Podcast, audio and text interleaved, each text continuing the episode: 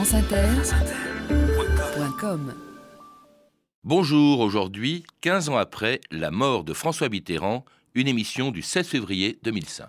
Nous venons d'apprendre la mort de François Mitterrand, c'est son secrétariat qui vient d'annoncer la nouvelle. François Mitterrand donc a été président de la République, je vous le rappelle, de 1980 à 1995, c'est le plus long règne de la Ve République. François Mitterrand qui était âgé de 79 ans, on se retrouve bien sûr dans la minute qui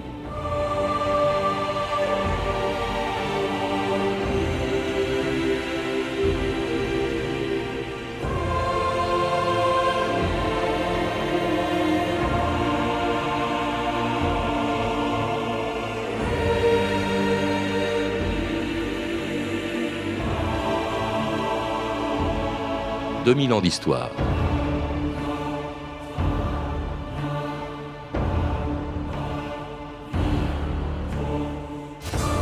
Le 8 janvier 1996, en fin de matinée, personne ne fut surpris d'entendre toutes les radios et les télévisions interrompre leur programme pour annoncer la mort de François Mitterrand.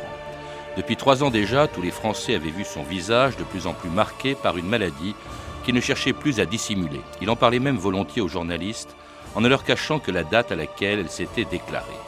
Mais ce 8 janvier, l'heure n'était plus aux polémiques sur la maladie, la vie privée, les amitiés douteuses ou le passé vichiste de François Mitterrand. On préférait se souvenir de celui qui, en 1981, avait porté la gauche au pouvoir et qui, pendant 14 ans, à la tête de l'État, avait profondément marqué plusieurs générations de Français. Si bien que ce jour-là, ses partisans, aussi bien que ses adversaires, avaient préféré faire taire leur querelle pour lui rendre un dernier hommage. Le président François Mitterrand est mort ce matin. Les Français ont appris avec émotion la disparition de celui qui les a guidés pendant 14 ans. Je voudrais saluer la mémoire de l'homme d'État, mais aussi rendre hommage à l'homme dans sa richesse et sa complexité. François Mitterrand, c'est une volonté volonté de servir certains idéaux, la solidarité et la justice sociale.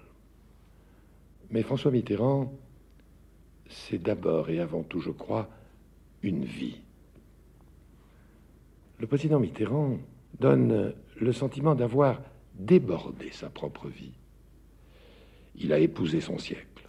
Euh, Pierre Favier et Michel Martin-Roland, bonjour. Bonjour. Bonjour. Alors c'était Jacques Chirac le jour de la mort de François Mitterrand, auquel d'ailleurs il avait succédé sept mois plus tôt à l'Élysée, sept mois que l'on retrouve aussi dans le film de Robert Guédiguian qui sort aujourd'hui euh, dans les salles. Vous-même, vous avez rencontré plusieurs fois euh, François Mitterrand entre 1988 et 1995 pour les quatre volumes d'un livre, La décennie Mitterrand. Est-ce que le Mitterrand que vous avez rencontré à la fin de sa vie ressemblait à celui qu'incarne Michel Bouquet dans Le Promeneur du Champ de Mars, Pierre Favier oui, euh, bien sûr. Quand on voit le, film de Guédiguian, on retrouve naturellement le, physique de Mitterrand. Bouquet lui ressemble beaucoup physiquement. Mais en revanche, ce qui manque, en, mon sens, dans le film de Guédiguian et dans la prestation de Bouquet, il manque tout l'aspect de Mitterrand, président de la République, pendant ces derniers mois qui nous sont montrés dans le film. Et ce qui est très bien montré, ce qui est très bien vu, c'est ce dialogue avec la mort en permanence. Et puis cet homme qui veut dire, voilà, quelle trace je veux laisser dans, l'histoire. Mais il manque beaucoup à, ce film les, épisodes, les derniers mois de, de François Mitterrand à l'Élysée, où il continue quand même, en dépit de la maladie, de la souffrance et du cancer qui le ronge, à exercer le pouvoir. Et ça, ça manque quand même beaucoup. On le voit à aucun moment se déplacer à l'étranger, prononcer des discours importants, puisque pendant toute cette période, il fait une sorte de tournée des adieux à travers l'Europe et, même le monde et, la France, où il délivre à chaque fois un message qui est une sorte de testament politique. Michel Martin-Roland, le, Mitterrand des derniers mois que vous aussi vous avez, vous avez connu? Il, euh, il, prépare sa fin comme il a vécu sa vie. Euh, Jacques Chirac disait que Mitterrand, c'était euh, d'abord une vie.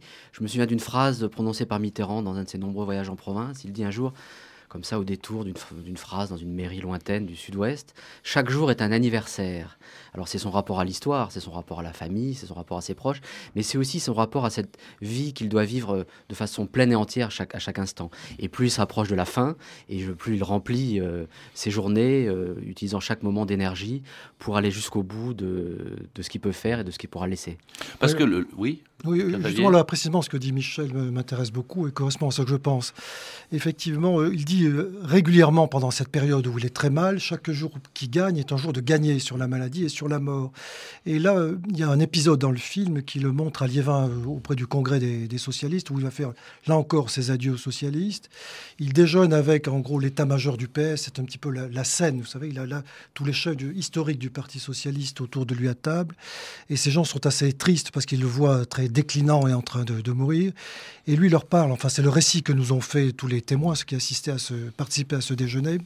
Et il dit à chaque fois, mais regardez, dehors, il y a encore un petit peu de lumière et, ne soyez pas triste, chaque jour qui passe est un jour de gagner et vous allez revenir aux affaires, vous allez vous battre et donc euh, il faut au contraire prendre tout ça comme quelque chose de, positif. avec beaucoup de philosophie. Sa mort, il faut le rappeler, n'a provoqué de, enfin sa maladie plutôt n'a provoqué de polémique qu'après sa mort parce que on ne savait pas encore à l'époque, avant sa mort, on ne savait on le saura qu'avec le docteur Gubler après, euh, qu'il était malade depuis 80, ce qui posait problème puisqu'il avait annoncé en 81 qu'il donnerait son état de santé tous les ans, et en fait, il l'a fait avec des, euh, des, états de santé qui étaient faux, avec des, documents qui étaient faux. et effectivement, il meurt euh, le 8 janvier 1996, mm. et quelques jours plus tard, le docteur Gubler révèle par un livre, euh, un livre qu'il a fait avec un journaliste, un confrère, que Mitterrand souffrait d'un cancer depuis l'automne 81, c'est-à-dire moins de six mois après son installation à l'Élysée. On lui annonce qu'il a un cancer, mm.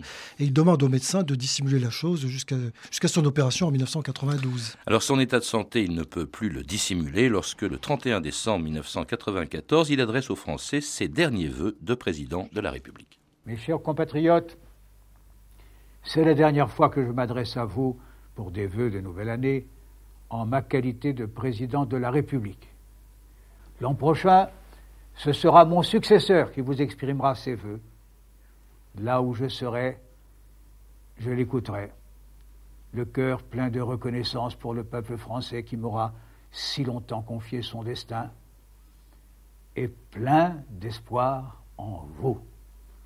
Je crois aux forces de l'esprit et je ne vous quitterai pas. Bonne année, mes chers compatriotes. Bonne année et longue vie. Vive la République, vive la France. Alors je, crois aux forces de l'esprit, je ne vous quitterai pas. Ces quelques mots des derniers vœux de François Mitterrand le 31 décembre 1994 ont fait couler à l'époque beaucoup d'encre. C'est rare qu'un chef de l'État, et a fortiori socialiste, parle des forces de l'esprit. Et, au fond, une espèce de étale ses convictions religieuses en quelque sorte. D'abord, il, euh, étant à la, fin de, son, à la fin de son parcours et de son mandat, il se permet de s'affranchir de son devoir de neutralité laïque. Euh, et en fait, ça veut dire deux choses. Il y a un message historique. Euh, je ne vous quitterai pas. Regardez, on est quoi 9 ans après, on en parle encore. 10 ans après, on en parle encore. Donc ça, c'est à ça qu'il pense. Il pense à la trace qu'il ou à la marque qu'il laissera dans, l'histoire. Donc ça, c'est une façon de dire euh, je ne vous oublierai pas, mais vous ne m'oublierez pas non plus. Et puis les forces de l'esprit, c'est qu'il cherche, il cherche la présence divine. Il est agnostique, il le dit, mais il dit qu'il cherche. Jean Daniel disait il croit au divin et non en Dieu. Ah, écoutez, on a, on, a, on a été plusieurs fois visiter des, églises, des basiliques, Vézelay notamment avec lui, et c'est évident quand il entre dans un, lieu religieux, il y a chez lui, il est, il est saisi par quelque chose et on sent qu'il est euh, son, son âme est, réveillée, si tant est qu'il en ait une. Mm. Vous, disiez, euh, Michel Martin-Roland, qu'il se préoccupait beaucoup de euh, laisser une trace. Et c'est vrai que, d'abord, il est le premier euh, président de la République, vous l'écrivez dans, dans votre livre, à avoir pu préparer son départ. ni le général de Gaulle, qui est parti précipitamment en 69 après un référendum, ni Georges Pompidou, qui est mort en cours de mandat, ni Valéry Giscard d'Estaing, qui, lui, est parti à la suite justement de sa défaite de 1980, n'ont pu le faire. Lui, on sent bien, il sait qu'il termine son deuxième mandat, euh, qu'il sera fini en 1995. Et avant même sur son départ, il prépare déjà l'avenir. Enfin, en tout cas, ce qu'on dira de lui, euh, Pierre Favier. Oui, effectivement, Mitterrand sait que au printemps de 1995. Euh, le printemps de 1995 va marquer la fin de, son action politique. Il est depuis un demi-siècle en politique, depuis les lendemains de la guerre où il a été député de la Nièvre. Il sait que c'est à la fois la fin de sa vie politique et la fin de sa vie tout court. Donc le voilà qui, en gros, un an avant de, de partir de l'Élysée, s'organise et se prépare. Alors il prépare à la fois son départ de la vie politique et son départ de la vie tout court. Et ce qui le conduit à organiser une en espérant, je vous coupe, en espérant justement rester en place c'est-à-dire mourir après son départ de, de l'Élysée. On sent vraiment que ça Je suis même persuadé, je pense que Michel partage ce que, ce que je vais dire, que, que, Mitterrand restera en vie, pourra survivre jusqu'au printemps 95, parce qu'il a absolument ce, désir, cette volonté de rester jusqu'au bout à l'Élysée. Il affirme, et il nous a répété plusieurs fois, j'ai pris un engagement devant les Français, il faut que je tienne jusqu'au printemps de 1995, jusqu'au mois de mai. Et effectivement, il tiendra jusque-là. Et à partir de une année avant, en gros, le compte à rebours commence, et le voilà qui organise son départ de, la vie politique, et qui organise cette sorte de tournée testament à travers le monde et à travers le France, où il délivre à chaque fois un message. Il va à Strasbourg prononcer un discours alors qu'il a beaucoup de mal à se tenir debout même physiquement il est épuisé, mais il parle pendant une heure au Parlement de Strasbourg en délivrant un message en disant que le nationalisme c'est la guerre. Il va en Allemagne, il va aux États-Unis, il, va devant le Congrès des socialistes à l'automne de 94. Autant de messages et de marques qu'il veut laisser dans, euh, qu'il veut laisser dans l'histoire. Et ce qu'il va faire d'ailleurs jusqu'au bout, il faut rappeler quand même que il est un président qui a automatiquement un peu moins de pouvoir puisque nous sommes à l'époque en période de cohabitation, que c'est Édouard Balladur qui est Premier ministre, mais il se déplace énormément. Et, il va le faire jusqu'au bout. Par exemple, on oublie un peu, euh, Jacques Chirac a été élu le 7 mai 1995 président. Euh, et euh, le 8 mai, c'est forcément le 50e anniversaire de la fin de la guerre en Europe et des manifestations considérables auxquelles participe François Mitterrand, qui est encore en fonction, hein, même si Jacques Chirac a été élu. Et alors il va en Allemagne, il y a de grandes réceptions à l'Élysée avec beaucoup de chefs d'État. Il va en Allemagne, il y a eu un voyage d'ailleurs, des, propos très discutés, parce qu'il semble rendre hommage euh, à l'armée allemande, Michel Martin Roland il ne rend pas hommage à l'armée allemande, il, euh, il, rend hommage à, l'engagement patriotique en réalité. Mhm. Il dit que quiconque euh, se bat pour sa patrie mérite pour sa patrie. Il ne rend pas hommage aux nazis, il fait la différence entre l'armée et Il dit, je crois que là, cette formule, ils aimaient leur pays et défendaient leur pays, même si leur attitude était condamnable, ou même si mhm. l'engagement politique Pour une cause mauvaise, il disait. Ça, il dit aussi, je l'ai dit hier, je n'ai jamais considéré que les Allemands étaient nos ennemis, simplement il fallait se battre parce que tels sont les systèmes, les régimes, les idéologies, les déformations de l'esprit. Cela dit, il y a eu quand même pas mal de, critiques qui ont été faites, mais on sent bien là l'homme qui veut évidemment achever ou continuer la, réconciliation franco-allemande. Il, il, prépare vraiment euh, son, il fait son testament politique plus qu'il ne prépare sa succession. Parce que on était, c'était l'époque aussi où Jacques Chirac venait d'être élu à l'issue d'une campagne où François Mitterrand a à peine aidé euh, Lionel Jospin, quand même, euh, Michel Martin Roland. Bah, d'abord, euh, Lionel Jospin n'a pas voulu de François Mitterrand. Il a, il a dit Je ne suis pas un satellite de François Mitterrand. C'était la fierté, la, rigidité protestante de, Jospin qui, est intervenue là. Je crois que Mitterrand aurait bien aimé que le téléphone sonnât et que Jospin l'appelle en lui disant Venez me, soutenir dans, une, dans, un meeting. Nous avions Jospin n'a pas fait. Effectivement, deux deux, orgueils qui, se, qui étaient en confrontation, puisque Mitterrand attendait, comme dit Michel, que, que Jospin l'appelle.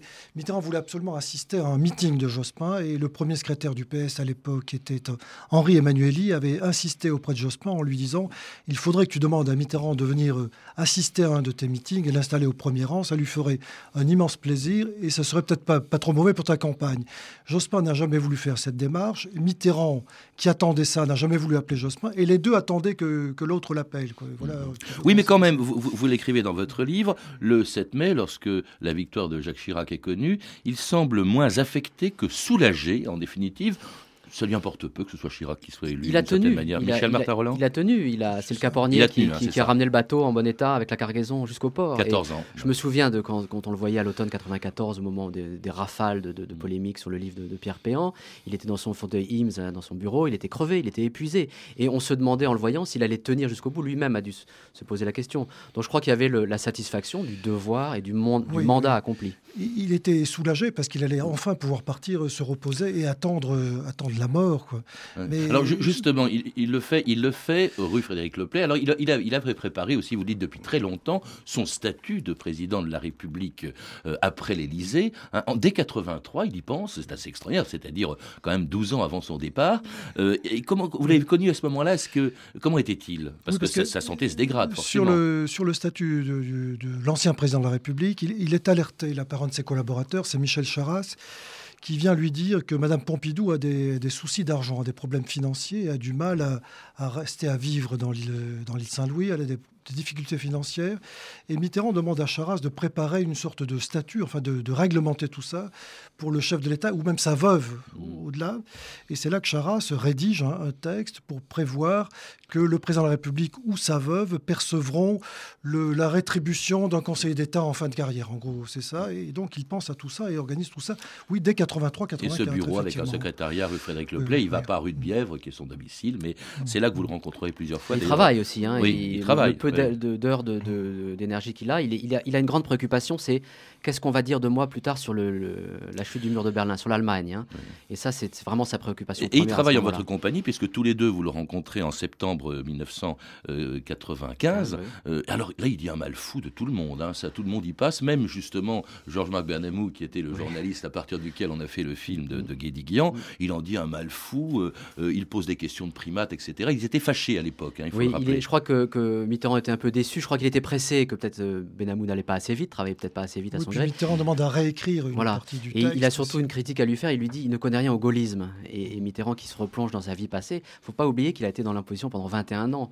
On a tendance à penser qu'aux années de pouvoir, mais il y a eu 21 ans d'opposition. Ça l'obsède le gaullisme. Hein, Mitterrand, je crois que ça l'obsédait toute sa vie. Euh, euh, d'ailleurs, dans le film aussi, il y a une phrase, je ne sais pas s'il a pu la prononcer, où il dit d'une manière désabusée au, journaliste qui, joue le rôle de Georges-Marc Benamou, il dit, vous savez, retirer le 18 juin, il restera rien de De Gaulle. Est-ce que c'est possible ça je, crois, je crois qu'effectivement, il a pu prononcer cette phrase dans un moment où en plaisantant ou ironiquement, ça c'est bien possible. Mais quand on parle de, cette obsession de De Gaulle, je crois qu'il y a une, réalité objective là. Parce que même quand Le il seul qui lui fasse de l'ombre. Même euh, lorsqu'il effectuait des voyages à l'étranger, il demandait constamment en son service de protocole ne vous inspirez pas de ce que faisait Giscard ou de ce que faisait Pompidou. Regardez la manière dont De Gaulle voyageait qui il voyait, où il intervenait. Et donc De Gaulle était une préoccupation, et même jusqu'à ses obsèques, puisqu'il demande une double messe. Il dit une messe sera possible.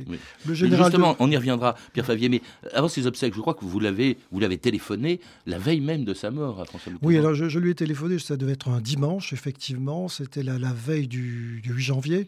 J'ai téléphoné pour prendre des nouvelles parce qu'on avait vu sur les télévisions l'état dans lequel il se trouvait en revenant d'Égypte. On, mmh. on, a vu des images en Égypte puisqu'il était là-bas avec sa fille euh, Mazarine et quelques, quelques amis.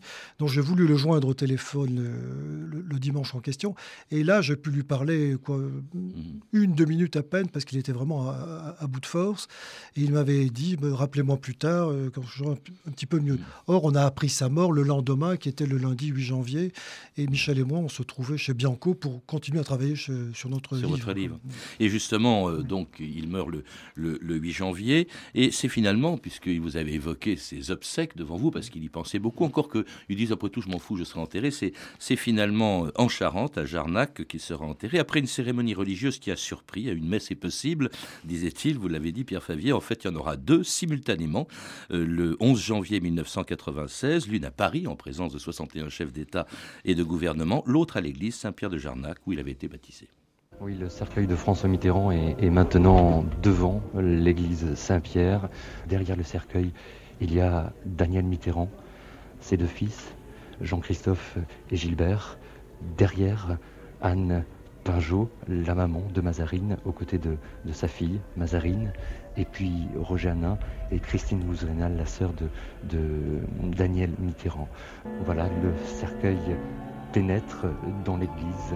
La famille suit tout doucement une grande, très grande émotion, très très grand silence sur cette place de l'église commence la, la messe, la cérémonie religieuse, une cérémonie strictement privée.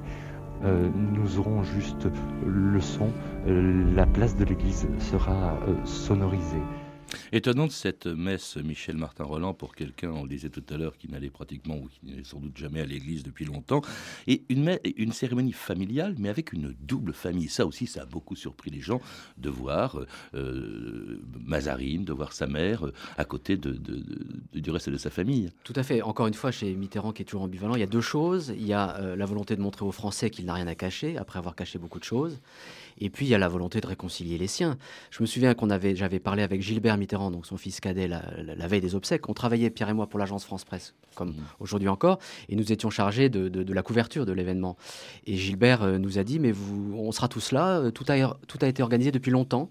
Et euh, alors on lui dit, mais Mazarine sera là Oui, oui, il n'y a, pas de problème, tout est réglé depuis il longtemps. écrit tout ça. Tout était écrit. On a le sentiment d'un homme qui met en scène, comme il a mis en scène une partie de sa vie, qui met en scène sa mort. Il disait mort ratée, vie ratée, je crois. Écoutez, moi, je, euh, juste une chose. Euh, Bouquet parlait d'un Valois, moi je parle plutôt d'un Bourbon. Il, il, a, tout à l'heure, dans le 13-14. Il, a mis dans le 13-14, il, a mis en scène sa mort, il a préparé sa mort comme Louis XIV la sienne. Hmm. Le duc du Maine, c'est Mazarine. Hein. Hmm. C'est la même chose, ils sont là aux obsèques, auprès des princes de sang.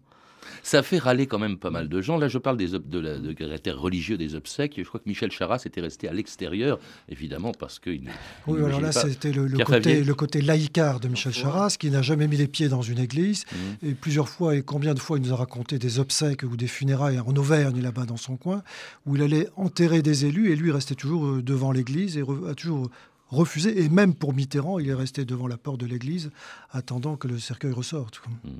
La manifestation, cela dit, peut-être la plus authentiquement religieuse, c'était euh, celle qui a été organisée la veille, le 10 janvier 1996, à l'endroit même où, 15 ans plus tôt, les socialistes avaient fêté leur victoire de 1981. Ils se retrouvaient donc, 15 euh, ans plus tard, à la Bastille pour rendre hommage à celui qui l'avait rendu possible, en écoutant Barbara Hendricks chanter Le temps des cerises devant une foule beaucoup moins importante qu'en 1981. 1980.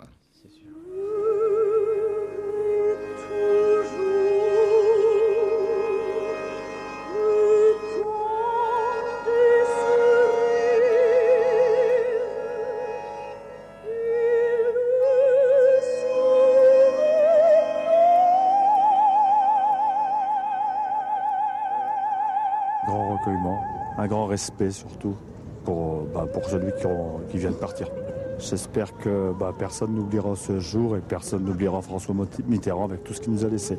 Pour moi, c'est un souvenir euh, extraordinaire.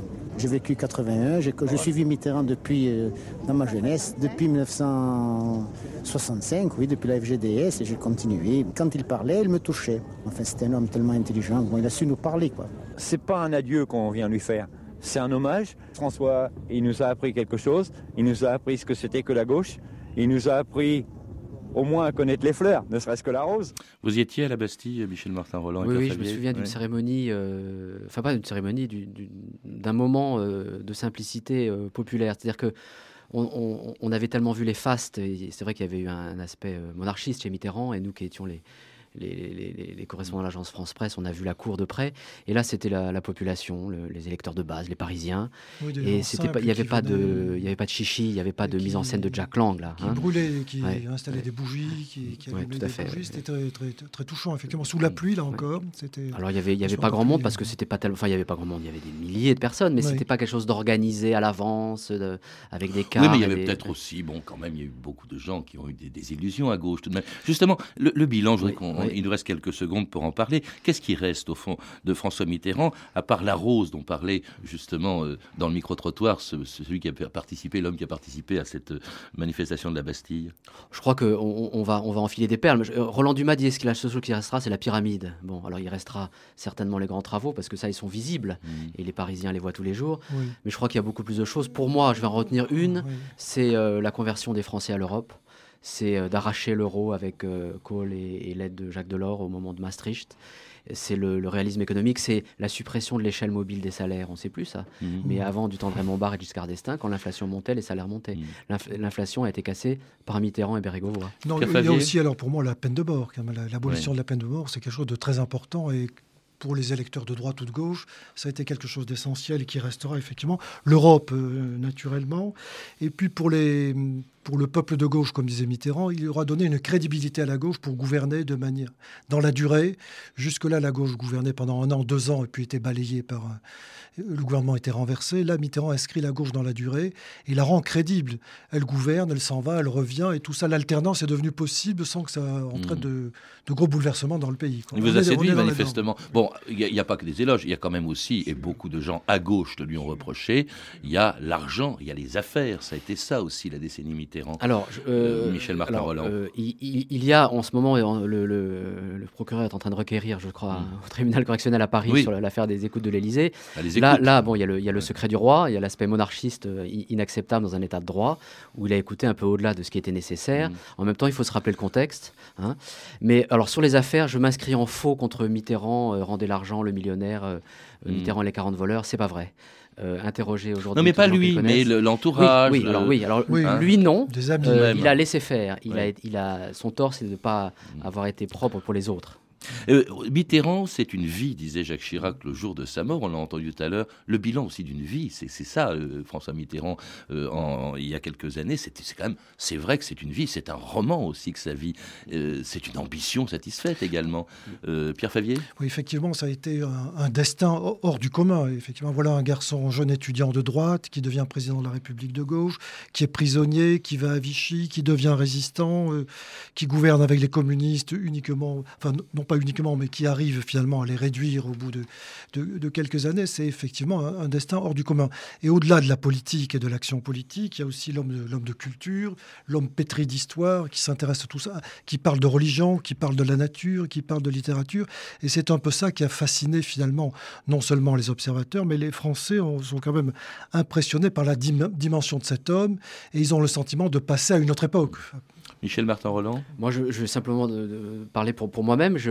En tant que journaliste, eu la, il m'a été donné de le rencontrer, de l'approcher et puis de travailler aussi sur, sur son action. Et, je, et il m'a éveillé à l'histoire, il m'a éveillé, il, m'a éveillé aussi d'une certaine façon à l'art de vivre. Mmh. Et euh, je en suis reconnaissant de ce point de vue-là, à titre tout à fait personnel. Vous avez été, vous me l'avez dit avant l'émission, vous avez été fasciné par le personnage quand vous l'avez plusieurs fois Moi, j'étais pas du tout euh, de son bord, et d'ailleurs, ça n'apporte guère. Euh, mais, je dois dire que sa façon de, mener sa vie, d'organiser chaque instant, je reviens, chaque jour un anniversaire, la, vie doit être la plus pleine possible et il faut euh, prendre et donner en permanence. Ça, je crois qu'il l'a montré, euh, malgré tous les défauts et tous les échecs. C'était une émission du 16 février 2005. Je rappelle que Michel Martin Roland et Pierre Favier, qui étaient mes invités, sont les co-auteurs du livre en quatre volumes, La décennie Mitterrand, publié aux éditions du Seuil. Cette référence est disponible par téléphone au 32 30, 34 centimes la minute ou sur le site franceinter.com. C'était 2000 ans d'histoire à la technique Nadège Antonini et Carole Sandevoir. Documentation Claire Destacan et Claire Tesser, une émission de Patrice Gélinet réalisée par Anne Kobilac.